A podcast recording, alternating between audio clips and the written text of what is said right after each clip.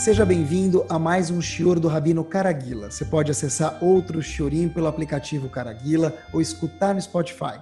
Assista ainda ao Shiorim em vídeo pelo site caraguila.com.br. A gente espera que você saia desse Shior mais elevado e mais consciente do que entrou.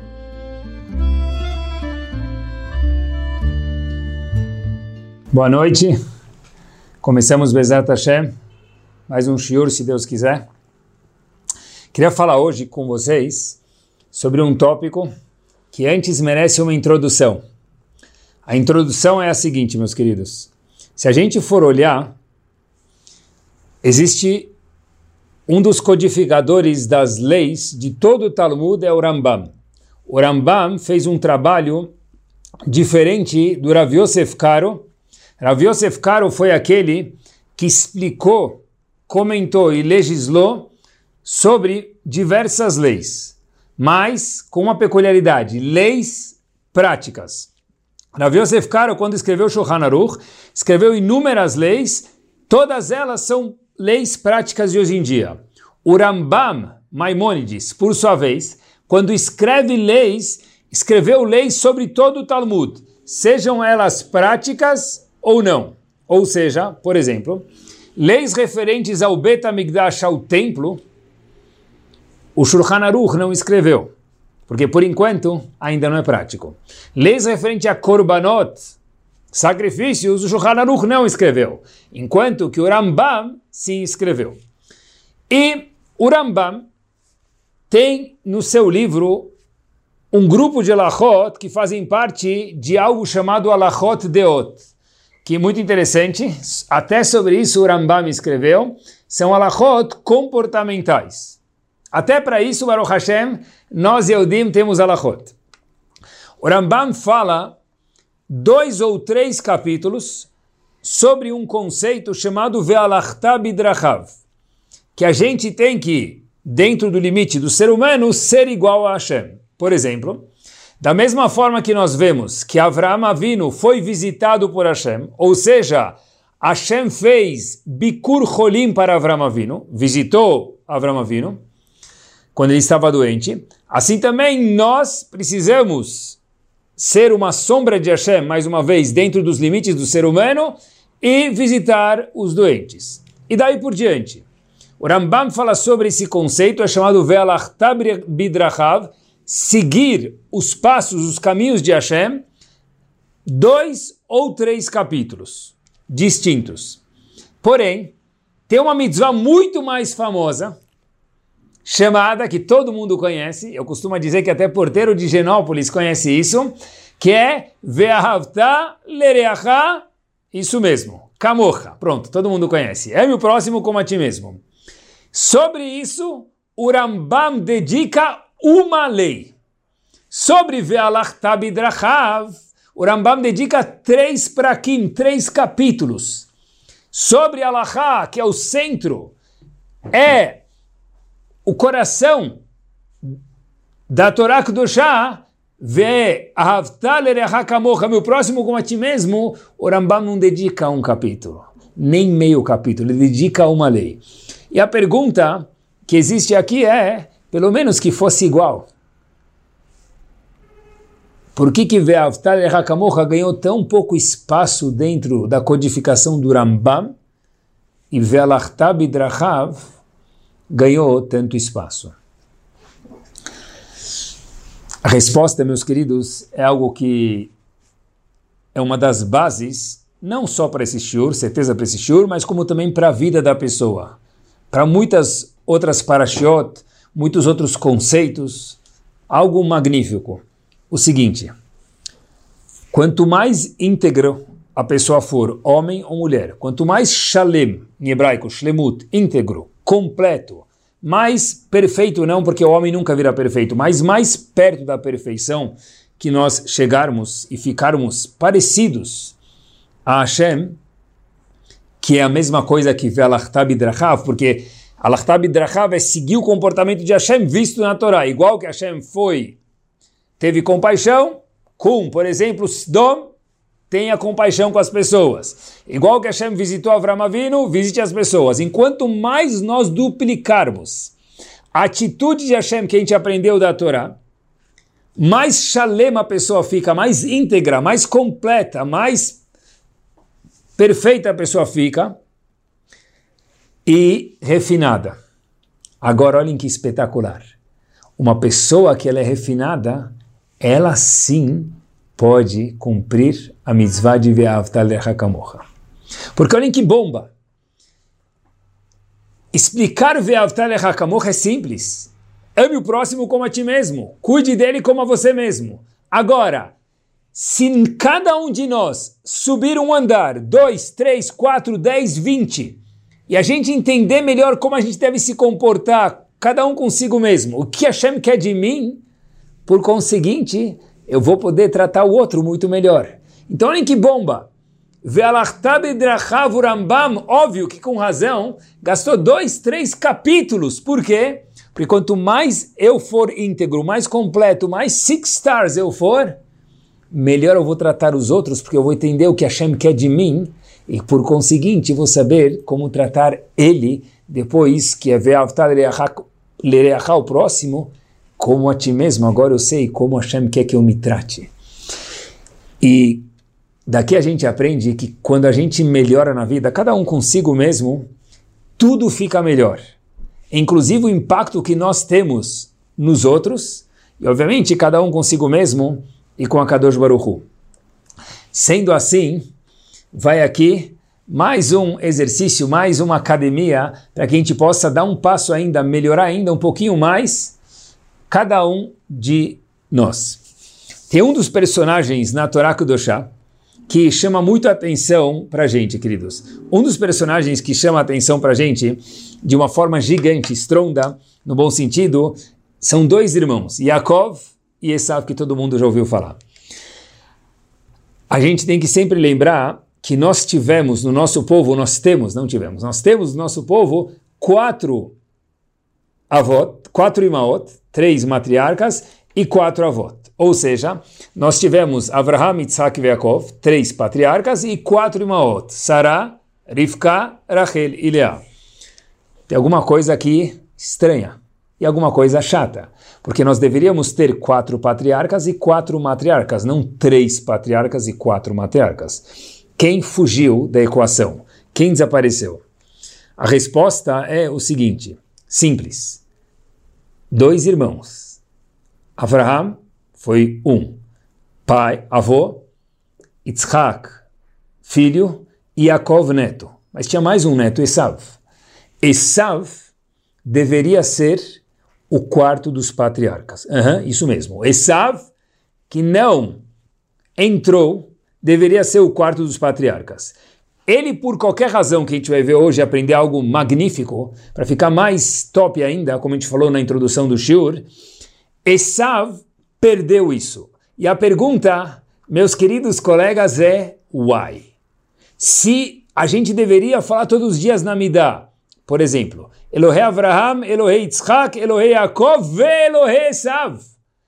Perdeu para a eternidade nos quatro cantos do mundo a oportunidade de ser um dos pilares de Am Israel, um dos avós de Am Israel. A pergunta é por quê? O que, que não deu certo? Aonde que ele escorregou? Se a gente for dar uma olhada e a resposta, olhando para a Torá, para Sefer Bereshit, talvez seja óbvia, mas não tanto. Se a gente for olhar em Sefer Bereshit, a gente sabe que Esav era o primogênito e Yaakov veio, nasceu em seguida, apesar de ser gêmeo, nasceu depois. Ele tinha esse conceito de ser Bechor, primogênito, lhe dava algumas coisas a mais. Por exemplo, ele ia trabalhar no Betamigdash, ele ia ser o Cohen e daí por diante. Esav perdeu tudo isso? Não. Ele vendeu tudo isso. Por o quê? Nós sabemos por um prato de mjadra. Eu não sei se tinha iogurte ou não, mas por um prato de lentilhas. É isso mesmo. Está escrito na Torá Kedoshá. Agora a pergunta, isso está escrito. Agora a pergunta é por que Esav vendeu algo tão magnífico, tão eterno, tão top, de ser o príncipe dentro do Betamigdash, no futuro, seus descendentes, por um prato de lentilhas. Olha, se a gente for olhar a causa disso, a gente encontra em Parashat Toledot o seguinte: Vaivez Esav et A Torá, quando conta da venda de Esav, da venda da, do conceito de ser primogênito que Esav vendeu, a Torá fala para a gente que Esav envergonhou Vaivez Esav et Ele envergonhou ao, o fato de ser primogênito ao vender esse privilégio para seu irmão Yaakov com um prato de lentilhas. O que está escrito na Torá? Olhem só. Vai avó Esav minasadev. Esav chega do campo muito cansado. Aí ele vê Yaakov com um prato de lentilhas. Ele fala para ele, Habibi, me dá esse prato de lentilhas por quê? Atenção agora, que Ayef Anohi, que eu, Esav, estou muito cansado. Aí Yaakov fala para ele, ok, eu posso te dar, né? Eu posso te vender. Daí nasceu o business dentro do povo Yudi. Falou, olha, eu posso te vender. Aí ele falou, tá bom, o que, que você quer de mim? Disse Yaakov, falei, sabe, eu quero o, o privilégio de ser um Bechor, primogênito. Esav falou, deal, tá feito. Me dá o prato de lentilhas e eu te vendo o privilégio de ser um Bechor primogênito. Ok. Agora, pessoal, preste atenção que a Torá conta pra gente. Quando ele vendeu esse privilégio para o seu irmão Yaakov, Esav vendeu esse privilégio de ser o Bechor, no seguinte momento. Já li para vocês, mas agora quero que prestem atenção. Vai Esav minasade. Esav chegou do campo, veio Ayef, ele estava muito cansado. Ele falou, olha, me dá o prato de lentilhas. E ele vendeu. Como assim, cansado? Muita gente estava cansado na Torá. Muita gente. A gente chega às vezes cansado do trabalho também, todos nós, ou do nosso dia a dia, cada um que faz. Por exemplo, tenta imaginar um marido que chega cansado do trabalho, com muita fome. Olha, nem almocei hoje. Ele fala que não almoçou, talvez é verdade, talvez não é, mas tudo bem. Vamos dizer que de fato não foi verdade. Hoje ele não almoçou e está morrendo de fome, como a gente fala no português, claro.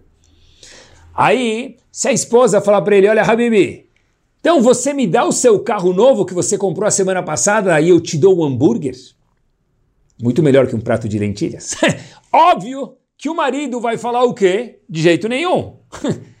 eu não vou trocar agora a minha fome eu não vou agora satisfazer minha fome com hambúrguer vendendo o meu carro 0km que eu comprei a semana passada ou ano passado. Óbvio que não. Então a pergunta é, como que Esav chegou cansado do campo? Ele fala, olha, eu estou cansado, Habibi. O que você tem aí na frente? Um prato de lentilhas. Eu te vendo o mérito de ser o primogênito e trabalhar no futuro no Betamigdash e outros privilégios futuros. Como assim? Como assim? E por que que o Passuk conta para gente que naquele momento Esav estava cansado? Óbvio. Se ele foi trabalhar, todo mundo que vai trabalhar volta cansado. Pelo menos todo mundo, é difícil falar, mas a grande maioria das pessoas volta cansado. Se a gente olhar, por exemplo, algumas parashiot antes de Yaakov Esav, apareceu Avram Avinu. Avram Avinu estava doente, no terceiro dia do Brit Milá, todo mundo conhece isso. E aí vem três seres humanos, que na verdade eram anjos, mas ele não sabia, visitar Avram Avinu. Avram Avinu corre, vai trazer para eles churrasco, serve eles, vem, volta, capricho total. Hum, interessante. E a Torá não fala que ele estava cansado. Noah, que também veio antes de Jacob e Esav, meus queridos, ele construiu a arca durante 120 anos, sozinho. A arca tinha uma dimensão, óbvio que não era igual ao Titanic, mas depois comparem no Rav Google as dimensões da arca que Noah construiu com o Titanic, só que lembrem-se que a gente está falando de 3 mil anos de diferença. Sozinho aquele homem construiu a arca. E meus queridos, a Torá não conta que Noah estava cansado. então, por que a Torá conta para gente que Esav, que veio depois e trabalhou menos do que Noah e menos do que Avram Avinu, naquelas situações, ele chegou cansado e ele vendeu o privilégio de ser o Behor, o primogênito. Aqui tem um segredo. Rahamim contam para gente no, na Gemara que no mesmo dia que Esav vendeu por um prato de lentilhas, o conceito de ser o primogênito, ele fez cinco averotos muito graves. Sim, conta para a gente Agmará. Ele seduziu uma noiva, fisicamente, ele matou uma pessoa, ele negou um dos princípios básicos da fé judaica, que é o conceito de Tchiat Ametim, de ressurreição dos mortos. Ele vendeu a primogenitura e daí por diante. Peraí. A Torá não conta nada disso para a gente, a Gemara que conta. A Torá conta para a gente que ele vendeu a primogenitura, mas a Torá não conta para a gente que ele matou alguém, que ele negou Tchiat Ametim, que ele seduziu uma mulher noiva. Por que, que a Torá não conta isso para a gente? Por que a Gemara precisa decifrar algo que a Torá escondeu? Porque a Torá não é explícita, é algo importante para a gente saber. A resposta é o seguinte: a Torá nos conta, e olhem que bárbaro, para a Torá inteira, esse princípio vale a causa e não a consequência. A consequência, sim, a Gemara conta para gente, que ele fez X, Y e Z, cinco coisas gravíssimas. Negot Khatametim, seduziu uma mulher, fez pecados capitais, matou alguém. Por que tudo isso?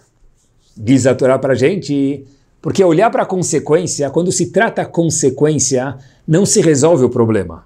Porque a causa continua e vai produzindo mais sentimentos ou ações erradas. Quando nós tratamos a causa, a gente erradica por completo o ruim e vira 100% bom. Então olhem que power, meus queridos. A Torá fala para a gente, Yaakov chegou do, Esav, melhor dizendo, chegou do campo cansado. O que, que ele fez? Trocou eternidade por um prato de lentilhas. Cansado? Poxa vida, mas se Noah não ficou cansado, se Abraão Avinu não ficou cansado, como ele ficou cansado? Queridos, Cansado, Rashi diz para gente uma pérola. Cansado de não fazer nada. Vazio. Sem nenhum fulfillment. Isso mesmo. Porque sobre Avram Avinu e sobre Noah não apareceu a palavra Ayef cansado. Mas, haha, sobre Amalek, aquele povo que nós conhecemos, o arqui-inimigo do povo Yehudi, aparece que Ayef estava Ayef que o povo, quando ele veio atacar o nosso povo, Yehudi, nós estávamos, melhor dizendo, aí foi nesse momento quando nós, povo Yehudi, estávamos aí cansados. Ah, ah, Amalek nos atacou. O que quer dizer isso? Quando a gente tem um sentimento vazio, sem nenhum propósito, aí que Amalek ataca a gente. Quando Esav se sentiu vazio, o cansado aqui é cansado de não fazer nada. Porque quando a pessoa produz, olha que interessante, a pessoa produz, trabalhou, jogou bola, cada um que faz, cozinhou, cuidou dos filhos. Ah, estou muito cansada, estou muito cansado, preciso de férias. Ok, mas é um cansado que eu estou cansado, eu estou cansada, mas eu sei que meu dia foi produtivo. Eu durmo, eu acordo de manhã, 100% tanque cheio para um novo dia maravilhoso ensolarado. Porém, uma pessoa que está cansada como Esav, que é a causa que a Torá conta para gente, de não fazer absolutamente nada, esse cansaço ele é preenchido com abre a geladeira, come mais alguma coisa. No caso de Esav, vai, vai caçar de novo. No caso de Esav, vai matar alguém. No caso de Esav, vai procurar uma diversão, vai seduzir uma mulher. No caso de Esav, nega ressurreição dos mortos. Olhem que bárbaro. A Torá conta para gente o seguinte, que muitas pessoas fizeram coisas, Avraham, Noah, eles não estavam cansados, porque o cansado fisicamente é saudável. Por isso que Hashem criou o sono, recarrega a bateria, ou carregador do celular, recarrega amanhã, ele está 100%, funcionando para usar para trabalhar. Em contrapartida, tem outro tipo de cansado, é um cansado de vazio. Quando estudei em Baltimore, na minha época, o Rosh Yeshiva, Arav Weinberg, sempre contava que um dos... o pai dele só dormia na cama no Shabat. Todos os dias de semana, ele cochilava um pouco em cima da mesa e estudava. Óbvio que talvez para a gente não seria produtivo, que a gente ia passar o dia inteiro cochilando. Mas, até pouco tempo atrás, relativamente, havia homens que só dormiam na cama no Shabat. Os outros dias era full speed. Yaakov, fechando parênteses, ficou 14 anos sem dormir numa cama, estudando Torá. E esse homem não estava cansado, a Torá não aponta em nenhum momento que ele estava cansado? Diz não. Por quê? Porque ele estava produzindo. E quem produz é um cansaço que é só dormir que regenera.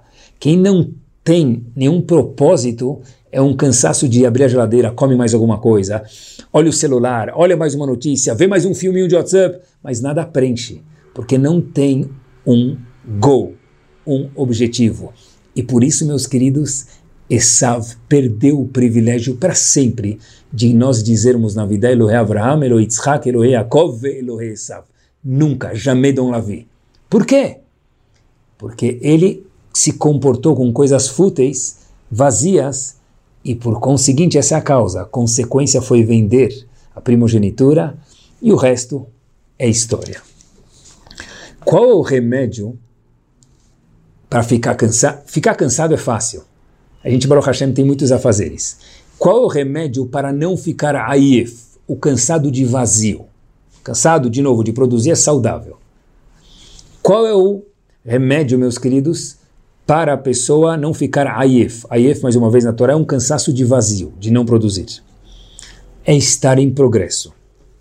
Mas tem algo a mais do que estar em progresso.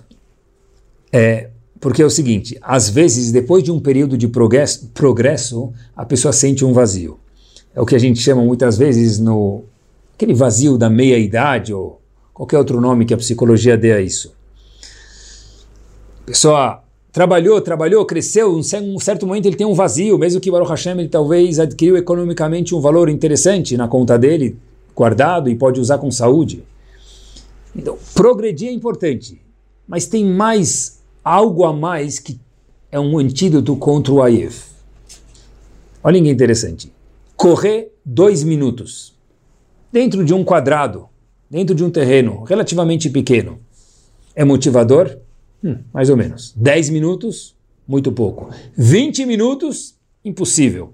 Qualquer jovem Quanto aguenta correr num quadradinho, ficar lá fechado, num terreno talvez de 30, 40 metros? Não consegue. Para poucos. Agora, se nós colocarmos um objeto que custa 50, nem 100 reais, uhum, isso mesmo, chamado bola de futebol, aí que jovem que não consegue jogar dois jogos de 20 minutos, 30, dependendo do condicionamento físico, dois de 45. Manistana, o que, que mudou? Até agora, dois minutos era muito.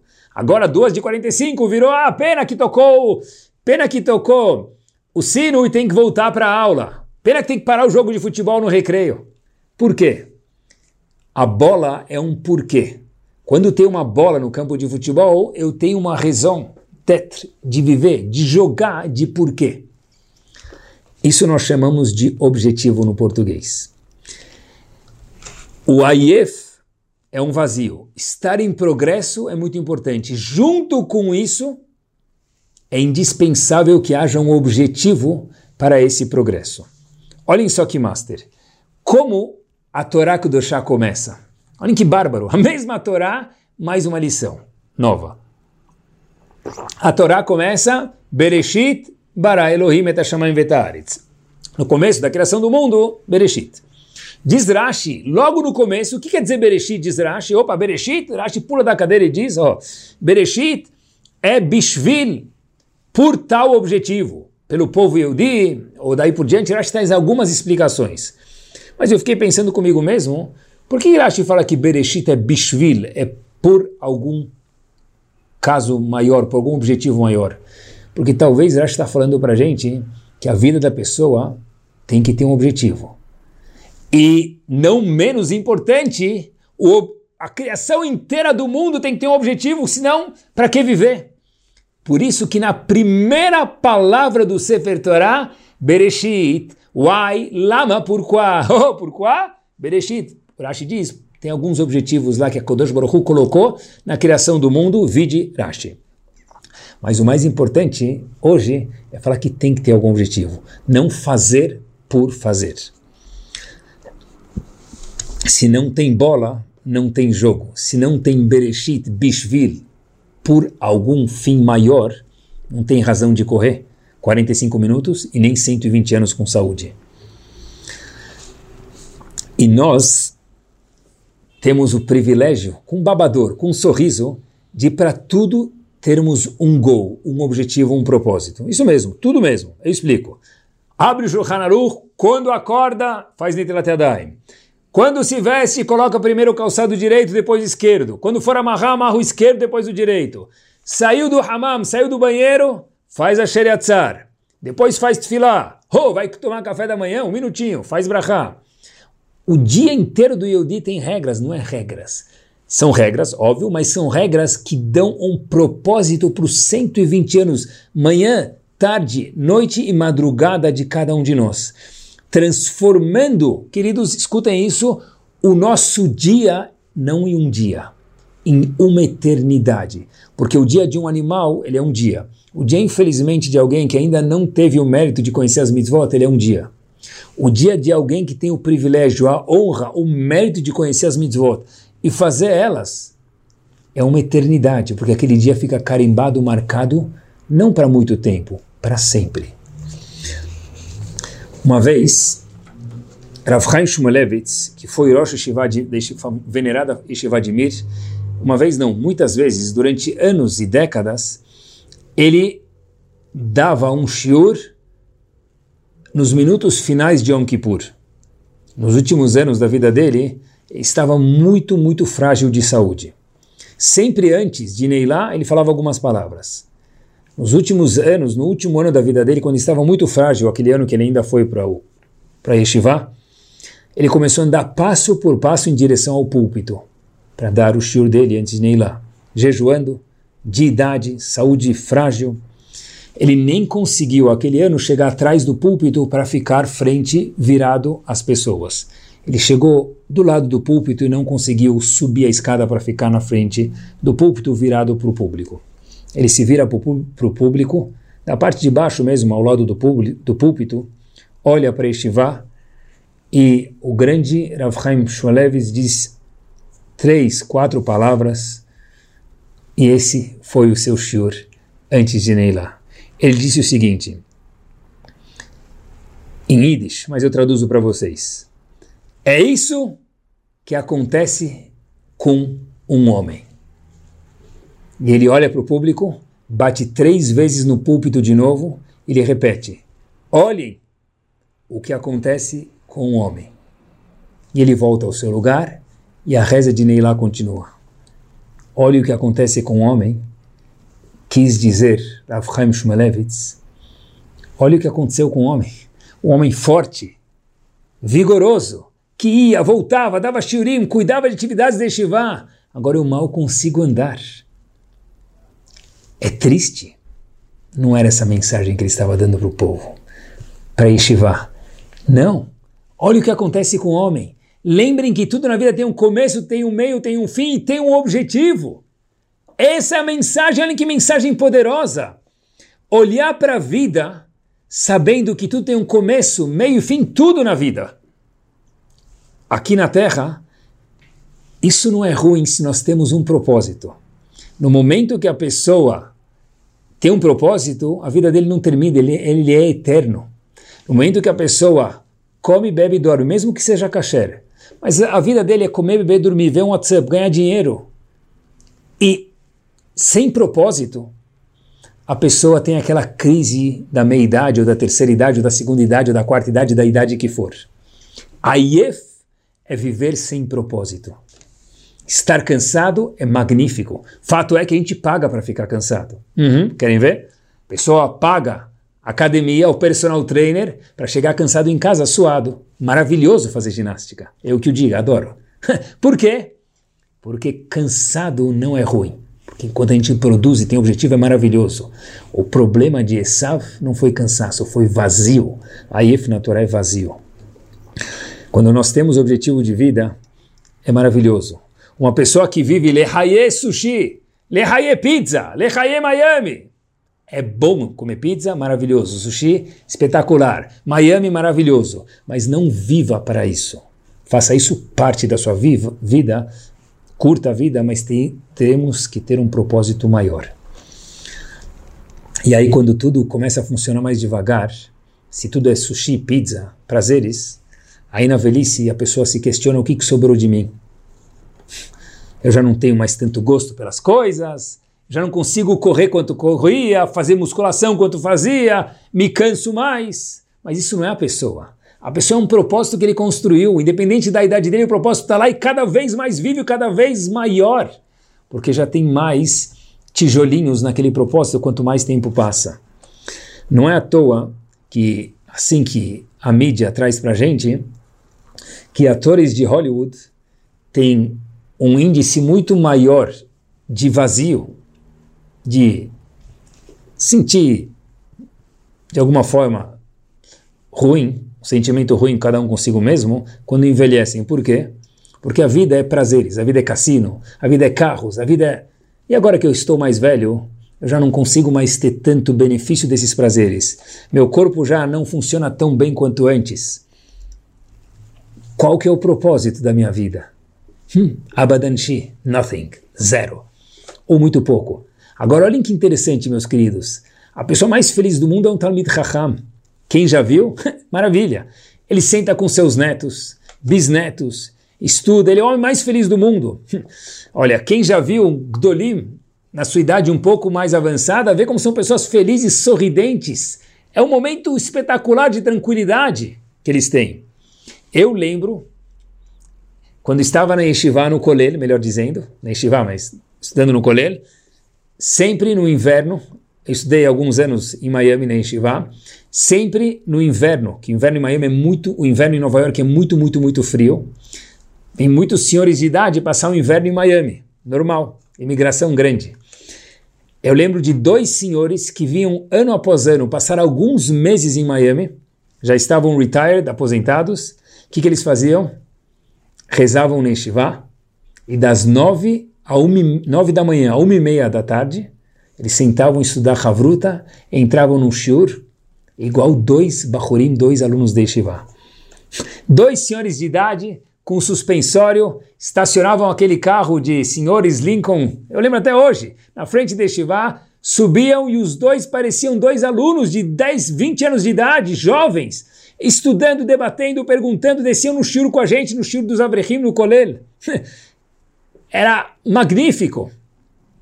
Quando a pessoa tem um propósito, o tempo passa, ele fica cada vez mais feliz. Quando o propósito são só prazeres materiais, o tempo passa e os prazeres talvez tenham menos desfruto com o corpo, então a pessoa fica com vazio. Isso é Aif. Por isso que Esav até hoje desapareceu do mapa. Diferente de Avraham e Yitzhak que tinham obviamente um propósito. Quando a gente tem um propósito na vida, tudo fica gostoso. Querem ver? Eu vi uma vez uma história verídica que um grupo foi fazer turismo na Austrália, volta da Austrália para Nova York, para casa, e, obviamente, quando vai passear, muitos já fizemos isso, a gente vai para os Estados Unidos, algum lugar, e compra um bilhete da loteria. No caso, o pai da família comprou um bilhete lá na Austrália, voltou para casa, Nova York, depois de um tempo ele foi verificar se ele ganhou ou não, só para descargo da consciência, porque a gente já sabe que a probabilidade é muito pequena, mas naquele caso ele tinha ganho. Só que ele verificou bastante tempo depois da viagem e o prêmio tem um tempo de duração. Depois do tempo, o cartão da Mega Sena lá da Austrália deixa de ser válido. Aquele homem foi para o aeroporto, deixou tudo de lado, porque era um prêmio grande. Foi para o aeroporto, meus queridos, e prestem atenção. O voo para a Austrália, de Nova York para a Austrália, são 24 horas e 48 minutos. Longo. 24 horas e 48 minutos. Foi lá, falou, por favor, eu quero comprar uma poltrona de primeira classe. Falaram para ele, meu querido, para quando? Ele falou, para hoje. O voo está full. Não tem primeira classe. Falou, ah, econômica? Não tem. Business? Não tem. Aí ele falou o seguinte, eu vou pagar first class e ir de econômica. Quando viram que esse senhor queria pagar qualquer preço para viajar de Nova York para a Austrália, chamaram o gerente lá da, da companhia de aviação e falaram: ele falou, de fato, olhou de novo, a gente queria muito te atender, mas não tem. Falou, por favor, eu sento no banco dos funcionários, aquele banquinho lá que abre e fecha, da tripulação do avião. Falou, a gente não pode por lei. Falou, a gente se reveza, eu sento, vou no banheiro, volto, subo na, em cima para dormir em cima do avião, vou revezar. E você vai pagar o preço de primeira classe para isso? Disse ele sim. Aquele senhor pagou primeira classe, sentou no pior banquinho, momentos no banheiro, momentos em cima, naquela parte que dorme da tripulação, que é muito desconfortável, momentos naquela cadeirinha dobrável da tripulação, de um momento, pagando mais caro com o pior serviço possível. E meus queridos, quem era o passageiro mais feliz do avião? Quem estava cantando sem parar feliz no avião, sorridente? Era aquele homem. Por quê? Pagou caro, viajou mal, serviço horrível. 24 horas plus. A resposta é que ir no banheiro do avião, pagando primeira classe, mas para chegar lá ganhar a Mega Sena vale qualquer coisa.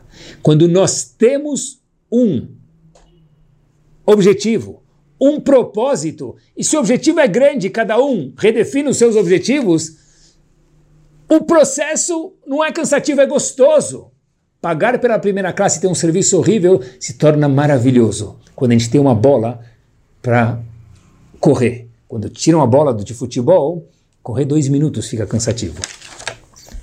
Falando em ter um propósito, um objetivo, uma missão, qual deve ser a nossa missão no mundo? Boa pergunta. Isso não tem resposta. Perguntas desse tipo, um show de 50 minutos não tem como responder. Mas tem que causar eco nas nossas cabeças e a pessoa tem que refletir. Para que eu estou aqui? Um crime dar um show sobre isso. A pessoa tem que pensar. Dias, semanas, anos, e cada vez a gente vai redefinir de uma forma mais sofisticada. Mas tem que pensar. Mas falando em objetivos, sobre um segmento em específico, eu queria falar para vocês. Qual que deve ser nosso objetivo? A gente está falando de objetivos, e objetivo ajuda para tudo, até ir no banheiro pagando primeira classe, em relação a Rinur, que a gente gasta dinheiro, tempo, emoção para cuidar dos nossos filhos, educar nossos alunos, nossa comunidade, o que for Rinur. Educação. Qual que deve ser? Porque quando tem bola de futebol é tudo gostoso, quando tira a bola cansa correr um minuto. Qual que é a bola de futebol do Rinur? Eu queria falar para vocês hoje, talvez bola de futebol de Rinur, o objetivo a gente escutou alguns.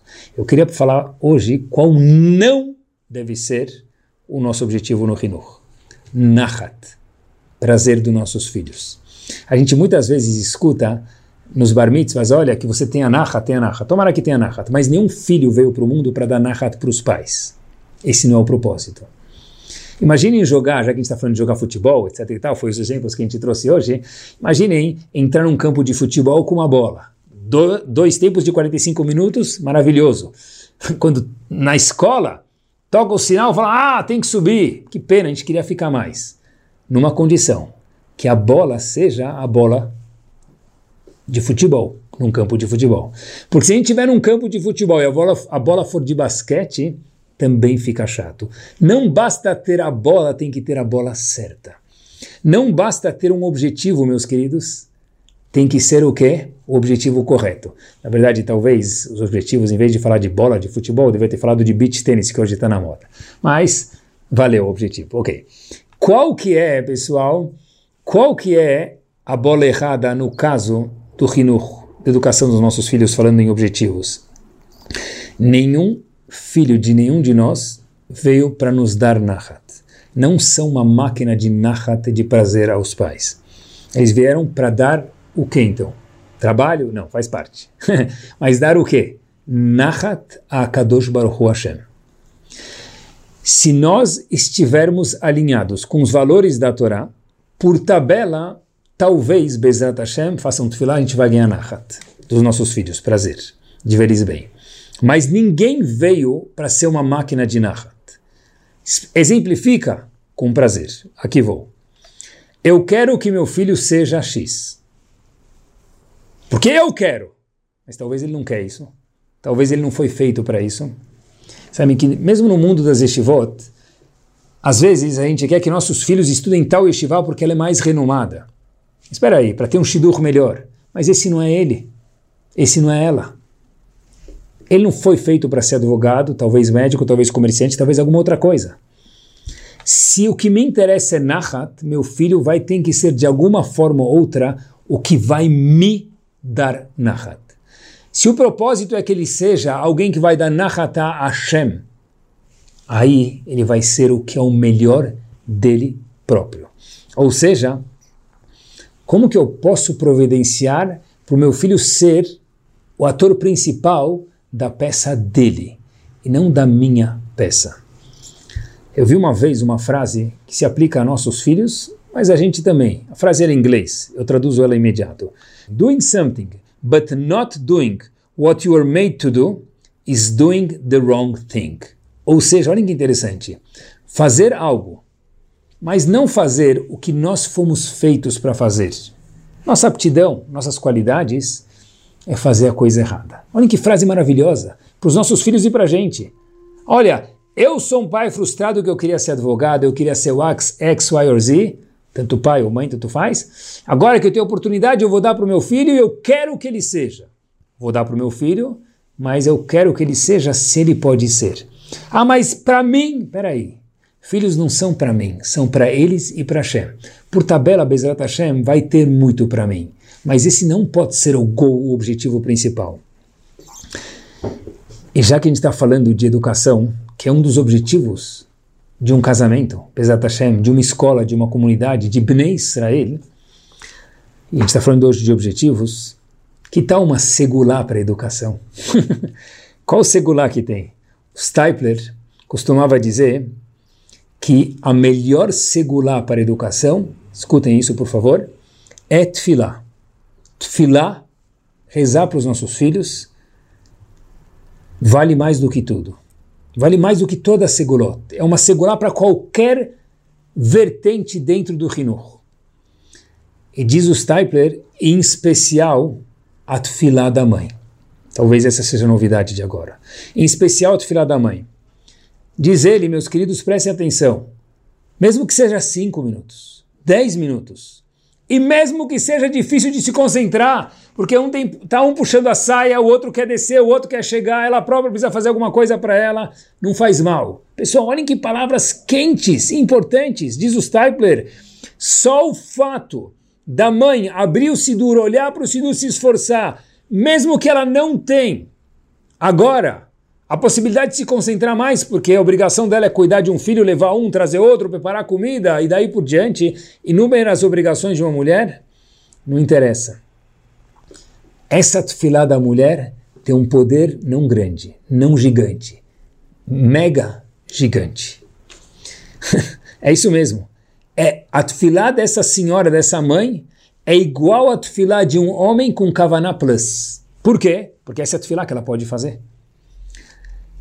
O grande Mechaner de sete décadas, Rav Michel Yehuda Levkovich, da Yeshiva de Ponovitz, dos jovens, foi um homem educador de mais de 70 anos, sete décadas.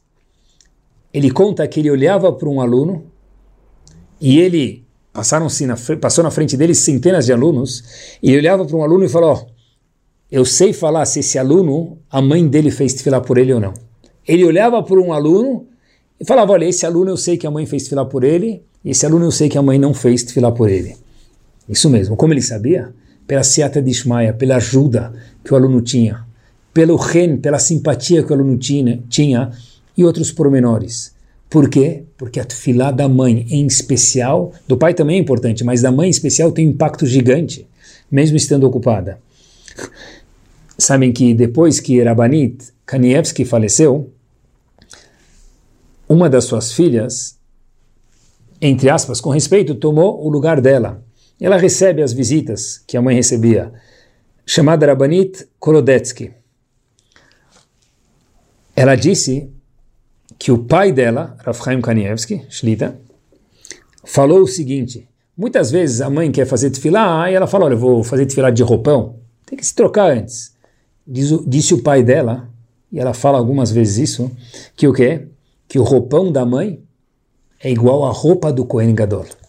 Isso mesmo. O roupão que a mãe está lá cuidando dos filhos, tal, ainda não conseguiu se trocar de manhã, ela quer fazer filar alguma parte de shacharit, é igual à roupa do Kohen Gadol. Ou seja, o objetivo, um dos objetivos de qualquer casal são os filhos. Hinur é um objetivo. O objetivo de Hinur não é nos dar nachat, é dar nachat a ele, maiúsculo, e de tabela Bezat Hashem que a gente ganha nachat. Mas para isso fluir melhor, ser turbinado com mais brachá ainda maior segulá do mundo é tefilá, especialmente a da mãe, mesmo com menos concentração, mesmo menos tempo, como mencionamos aqui. E meus queridos, com isso a gente termina. Antes de cada brachá, antes de cada brachá, meus queridos, a gente fala o seguinte: Asher Kideshanu de uma mitzvah. Antes de cada mitzvah, melhor dizendo, nós dizemos Asher Kideshanu bemitzvotav vetzivanu, que Hashem nos santificou com as mitzvot e a gente vai acender as velas de Shabbat ou colocar tefilin, homens e mulheres, cada um com sua mitzvah. Pessoal, antes de cada mitzvah, a gente fala Asher Kideshanu bemitzvotav vetzivanu. Olhem o que a gente está indo fazer, meus queridos. A gente está indo fazer o quê? A gente está indo ser santificado com as mitzvot. Asher Kideshanu bemitzvotav vetzivanu. Cada mitzvah nos santifica. Cada mitzvah nos traz eternidade. Cada mitzvah é o nosso objetivo. Porque cada mitzvah que a gente faz não é fazer uma mitzvah. O fato é que a gente faz a antes. Asher kideshanu bemitzvotav. Hashem, você me santificou com suas mitzvot e me ordenou a fazer mitzvah X, Y e Z. Cada mitzvah é uma eternidade. Que presente é ter 613 mitzvot. Não devia ser 613 mitzvot. Devia ser 613 presentes de eternidade. O homem, a mulher, a gente se transforma eterno. Pessoal, a gente tem o maior purpose do mundo de vida. A gente não precisa nem procurar. A Shem ajudou a gente a alinhar qual deve ser nosso propósito. Isso traz vontade de crescer, sonho de almejar crescimento, coisas maiores. Isso dá vontade de viver. E a gente vê como pessoas mais de idade têm um vigor, uma força. Da onde vem essa força? A força deles vem de cada vez construir mais um tijolinho, crescer mais, subir mais. Porque o objetivo que eles tinham quando eles eram pequenos, médios e em terceira e quarta idade, ele foi refinado, mas o horizonte é o mesmo. E eu me lembro, e com isso a gente termina, de um episódio, não é uma história, é um episódio verdadeiro, também a gente pode chamar uma história também. Rav Gifter, Zichron Libraha, que foi o Rosh de Teus, em Cleveland, Ohio, ele tinha na parede, quando ainda era um bahur, um jovem, antes de se tornar o grande Rosh fotos de Rabanim. Muitos de nós tínhamos, e temos em casa, Baruch Hashem, ou tinha na Yeshiva, em cima da nossa cama, onde a gente dorme no dormitório, fotos de Rabanim.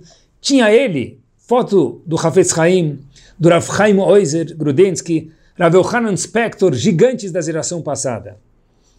Em cima da cama dele haviam algumas fotos, num porta-retrato. Escutem isso e com isso a gente finaliza. Havia dentro desse porta-retrato um espaço vazio. E quando os alunos, outros colegas chegavam mais perto para olhar, viam a foto do Hafetz Haim, desse Rav, daquele Rav, daquele Rav, daquele Rav, e um espaço vazio. E se aproximavam mais daquele porta-retrato na parede, estavam escrito, escrito estava escrito três palavras: Why not you? Por que você não? Por que você não pode ser mais um que vai preencher esse porta-retrato? E hoje, Rav, Rav Gifter faz parte do porta-retrato de muitas casas nos Estados Unidos e em outros lugares do mundo porque era um homem que tinha um propósito e era um homem que se questionava: Why not you? Why not me? Eu posso estar lá em cima. Meus queridos, está escrito por Chachamim, que explicam a Torá, tem um pasuk na Torá que diz Banim loemun bam. O que quer dizer Banim loemun bam? Normalmente a gente entende que os filhos de Hashem, é uma profecia para o futuro, não, não acreditaram em Hashem. Talvez seja essa a explicação, mas eu vi uma explicação bárbara para fechar o show de hoje. Banim, os filhos de Hashem, na nossa geração, século 21, lo emun bam, não acreditaram em quem? Bam, neles próprios, no potencial que nós temos. Porque se nós tivermos um gol, um objetivo, um propósito, e cada vez refinar mais nosso propósito, um propósito master na vida, quem tira a gente daqui? Ninguém. Foi o que Rav Gifter falou, why not you? E de fato, ele depois subiu para aquele pôster com fotos, ele virou um dos Gdolim, dos gigantes, que perfez aquele quadrado vazio. Acreditar no nosso potencial ter um objetivo e crescer cada vez mais, de forma mais vigorosa, e a, forma, e a vida fica cada vez mais gostosa, independente de quantos anos nós temos. Arihut Yamim, 120 anos de crescimento para cada um de nós, noite espetacular e semana maravilhosa.